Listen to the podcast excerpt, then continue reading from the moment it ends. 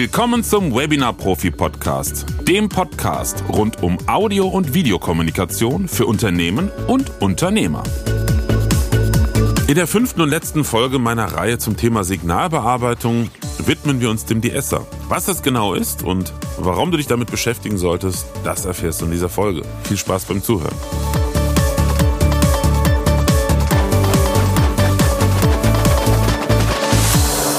Ja, in den bisherigen Folgen habe ich ja die wichtigsten Werkzeuge, die man benötigt, um aus einer einfachen Podcast- oder Videotonaufnahme eine wirklich professionell klingende Aufnahme zu machen, vorgestellt. Das war am Anfang Kompressor und Limiter, dann hatten wir noch den Equalizer und natürlich auch den Denoiser, um halt Störgeräusche zu eliminieren. Last but not least haben wir heute den De-Esser. Und um zu verstehen, warum wir einen De-Esser brauchen und warum es auch wichtig ist, bei der Wahl des Mikrofons aufzupassen, möchte ich mal einen kleinen Schritt zurückgehen und zwei, drei Sachen erzählen. Punkt eins: der Wunsch, aber leider eine Utopie, ist es bei Mikrofonaufnahmen, die Aufnahme genauso klingen zu lassen, wie unsere Stimme natürlich klingt. Dazu muss man allerdings immer noch sagen, du hast es sicherlich auch selber schon festgestellt, ähm, so wie du dich selber hörst, so wie ich mich selber höre, hört dich kein anderer, weil wir selber hören unsere eigene Stimme natürlich nicht nur direkt über die Ohren, über den Schall im Raum, sondern auch noch über Körperresonanzen. Also wenn ich springe, dann äh, springe genau. Wenn ich spreche, dann schwingt mein Kopf mit dann schwingt äh, mein Hals natürlich mit und all das wirkt sich klanglich aus. Deshalb höre ich meine Stimme ganz anders, als du sie hörst. So, das ist die eine Sache. Die andere Sache, wie gesagt, man hätte gerne, das ist der absolute Wunsch, dass bei Aufnahmen alles genauso klingt wie in der Natur. Ähm, also wie unsere Stimme realistisch klingt, aber das funktioniert nicht, weil jeder sogenannte Wandler und ein Mikrofon ist ein Wandler, weil das Mikrofon wandelt den Schall erstmal in ein elektrisches Signal um und dann später wird es in ein digitales Signal umgewandelt. Jeder Wandler verändert immer etwas das Signal und ein Mikrofon ver verändert relativ stark das Signal. Auch ganz, ganz teure, hochprofessionelle Mikrofone haben eine leichte klangliche Veränderung, die ist aber nicht so stark. So, und da sind wir schon beim Punkt. Am neutralsten klingen ganz häufig sehr, sehr teure Mikrofone, weil man da geschaut hat, ähm, aufgrund der Bauteilqualität und Präzision, dass sie halt den Klang nicht beeinflussen. Nun ist aber so, dass seit vielen, vielen Jahren sehr günstige Mikrofone aus China auf dem Markt sind. Ähm, aus verschiedenen Gründen hat sich das etabliert, natürlich aus Preisgründen. Und als, ich weiß nicht genau wann es war, ich kenne es halt nur so aus den 90er Jahren, ähm, immer mehr Firmen aus China aus dem Boden schossen, die halt ähm, günstige Mikrofone anboten, hat, hat man damals dann auch geguckt, was, was, ähm, ja, wie sind die, die Mikrofone der etablierten Hersteller, die nahezu alle aus Europa und äh, ursprünglich auch witzigerweise aus Deutschland kamen. Ähm, wie sind die technisch aufgebaut? Und ich meine jetzt nicht Bühnenmikrofone, sondern halt Podcast- und Studiomikrofone. Und ähm, dann hat man versucht, das halt in China zu kopieren. Und die Legende ist, dass ähm, irgendein Werk da was falsch gemacht hat und zwar in einem solchen Mikrofon, einem Studiomikrofon oder äh, Kondensator-Podcast-Mikrofon. Da haben wir im Mikrofon selber eine Elektronik, die wichtig ist für das Mikrofon und halt die Mikrofonkapsel selber.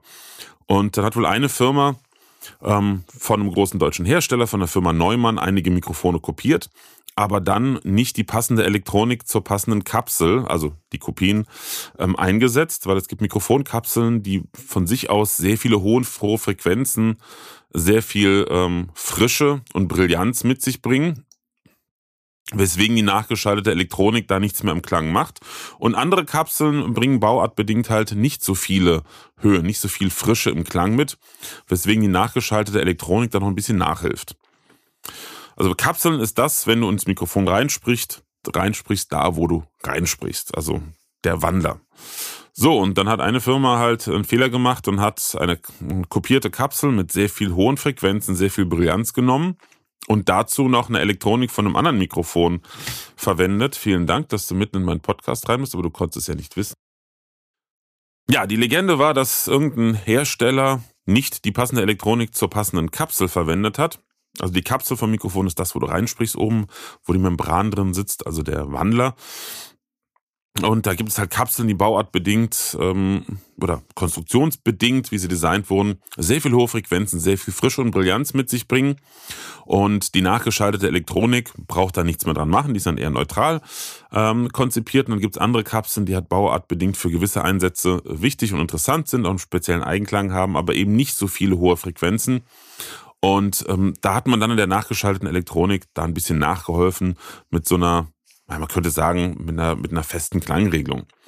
Und die Legende ist halt, ich kann es nicht nachvollziehen, ich habe es halt von, von äh, Kollegen aus Studios ähm, und auch von Kollegen vom Vertrieb öfters wieder gehört, dass halt irgendein Hersteller hingegangen ist und gesagt hat, okay, ich nehme jetzt mal die Kapsel mit den vielen Höhen, aber nicht die neutrale Elektronik, sondern ich nehme die Elektronik dazu, ähm, die auch noch Höhen hinzunimmt. Und dadurch kam das Mikrofon, was da rauskam, das klang halt sehr, sehr brillant und sehr frisch. Und dann hat sich herausgestellt, ähm, das ist zwar jetzt nicht super in der professionellen Musikproduktion, aber hier ging es ja um Billigmikrofone, brutal gesagt. Also professionelle Studiemikrofone, die haben bis vor 20 Jahren ab 1000 Euro aufwärts gekostet. Ja, also alles darunter waren günstige Kopien, meist aus China, aber professionelle gute Mikrofone waren damals noch viel, viel teurer als heute. Naja, und indem man halt die, die Kunden davon überzeugt, dass das Mikrofon, was jetzt nur 200 Euro kostet, aber auch super toll ist und brillant klingt, hat man sich halt dieses Tricks äh, bedient. Denn, dazu muss man auch sagen, vor 20 Jahren war der Hauptzielkunde, und das ist heute noch genauso, nicht der professionelle Studiobesitzer, sondern für diese Mikrofone waren das halt Hobbyanwender, ne? Hobbymusiker, Podcast gab's ja noch nicht so. Ähm, und ja, den muss man irgendwie klar machen. Die hatten auch nicht so wahnsinnig viel Erfahrung mit dem Thema. Irgendwie klar machen, warum jetzt die Billigmikrofone, sag ich mal, ähm, auch toll sind und man die lieber kaufen soll statt ein teures Mikrofon. Also es ist wirklich total plump und einfach gewesen. Ähm, denn damals ging man halt noch in den Laden und hat äh, sich drei Mikrofone genommen, reingesungen, reingesprochen, geguckt, was gefällt mir denn so am besten. Und wenn man selber nicht so viel Erfahrung hat, dann hat's wirklich, die Erfahrung hat sich gezeigt, dass die meisten eher zu dem Mikrofon ähm, gegriffen haben, was ein bisschen frischer und brillanter klang beim ersten Mal testen. Also ist dieser Marketing-Trick aufgegangen, allerdings zu Lasten der Klangqualität. Und deshalb wird seit 20 Jahren sehr, sehr häufig der sogenannte DSer eingesetzt. Die DSer gibt es schon viel, viel länger, denn grundsätzlich ist es immer so, dass nicht jede Stimme zu jedem Mikrofon passt. Also jeder hat eine andere Klangfarbe in seiner Stimme. wenn ich jetzt selbst ein neutrales Mikrofon nehmen würde, gibt es Stimmen, die über dieses Mikrofon sehr voluminös oder sehr dünn klingen oder sehr muffig, also wie durch ein Taschentuch, oder sehr höhenreich und schon fast scharf. Und deshalb hat man schon vor 30, 40 Jahren den sogenannten De-Esser entwickelt. Und das ist ein Gerät, was auf hohe Frequenzen reagiert und wenn diese hohe Frequenzen einen gewissen Wert überschritten haben, den kann man einstellen, das ist wie beim Kompressor der sogenannte Threshold, der Schwellwert, dann werden diese hohen Frequenzen runtergefahren. Also wenn ich jetzt zum Beispiel Zitzenschnitzel, das war so das klassische, äh, das typische Wort, was wir äh, früher im Studium immer genutzt haben, um den Höhenanteil beim Mikrofon äh, zu testen. Wenn ich Zitzenschnitzel sage bei einem 0815 China-Mikrofon, also so ein 50 Euro Podcast-Mikrofon, dann ist die Wahrscheinlichkeit sehr hoch, dass wir die Z vom Zitzen und Schnitzel wie eine Kreissäge durchs Ohr fahren und das halt sehr stark ähm, ja zischelt und halt wirklich unheimlich viele Höhen hat. Und ein DSer würde dann hingehen und wenn, wenn diese Höhen zu laut werden bei den Zs, die dann leiser machen. Das gab es, wie gesagt, früher auch schon. Einfach aufgrund dieses nicht ganz hm, passenden Mikrofons zur Stimme oder andersrum. Aber wenn man kein anderes hatte, dann hat man es halt genommen, logischerweise. Ähm, aber der Einsatz war sehr dezent. Und seit 20 Jahren hat man leider sehr, sehr häufig den Fall, weil die meisten Anwender nutzen halt kein 1000, 2000 Euro Mikrofon oder wissen nicht, wie sie das passende Mikrofon zu ihrer Stimme aussuchen. Und deshalb werden die Esser äh, seit 20 Jahren wirklich äh, viel, viel intensiver genutzt. Jetzt will ich gar nicht noch länger quatschen, war ja schon lang genug, ähm, sonst wird es nämlich zu technisch. Ich will dir einfach mal zeigen, ähm, wie ein DSer wirkt. Ich habe hier die Aufnahme von Rode Podmic. Das hat von Haus aus relativ wenig Höhen. Es ist, muss man dazu auch sagen, ja ein günstiges Podcast-Mikrofon bei 120 Euro.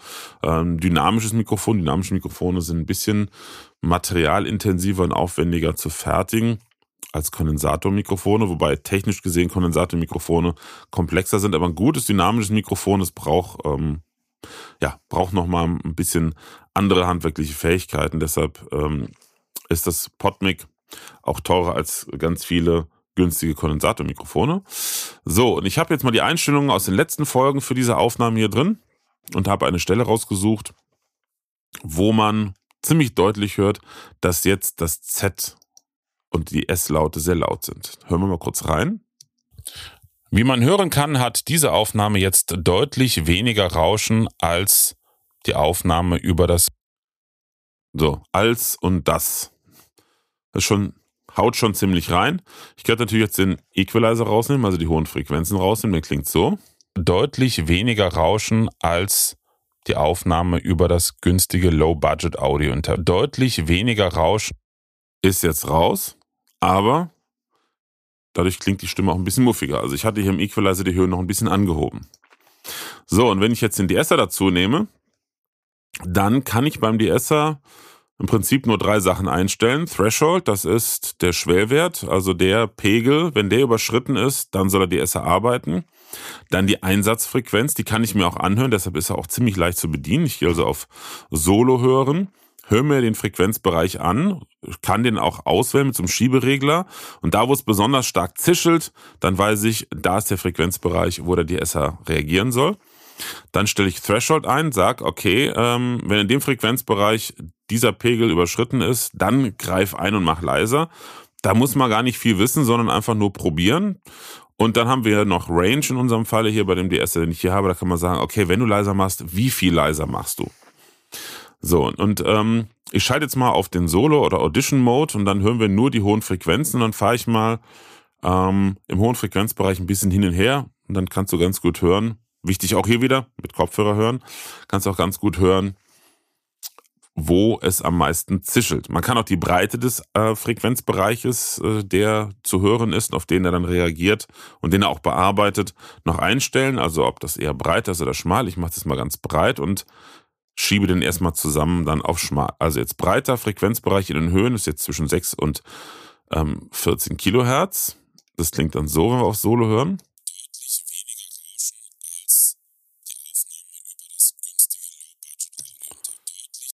So, das war jetzt zwischen 6 und 14 Kilohertz. Und ich lasse es jetzt nochmal laufen, paar Mal so im Loop durchlaufen und ich beschneide erstmal den Fre Frequenzbereich, also dass er noch enger wird, nur ein bestimmter Frequenzbereich und diesen schiebe ich mal hin und her und dann hörst du ganz gut, wo es besonders zischelt.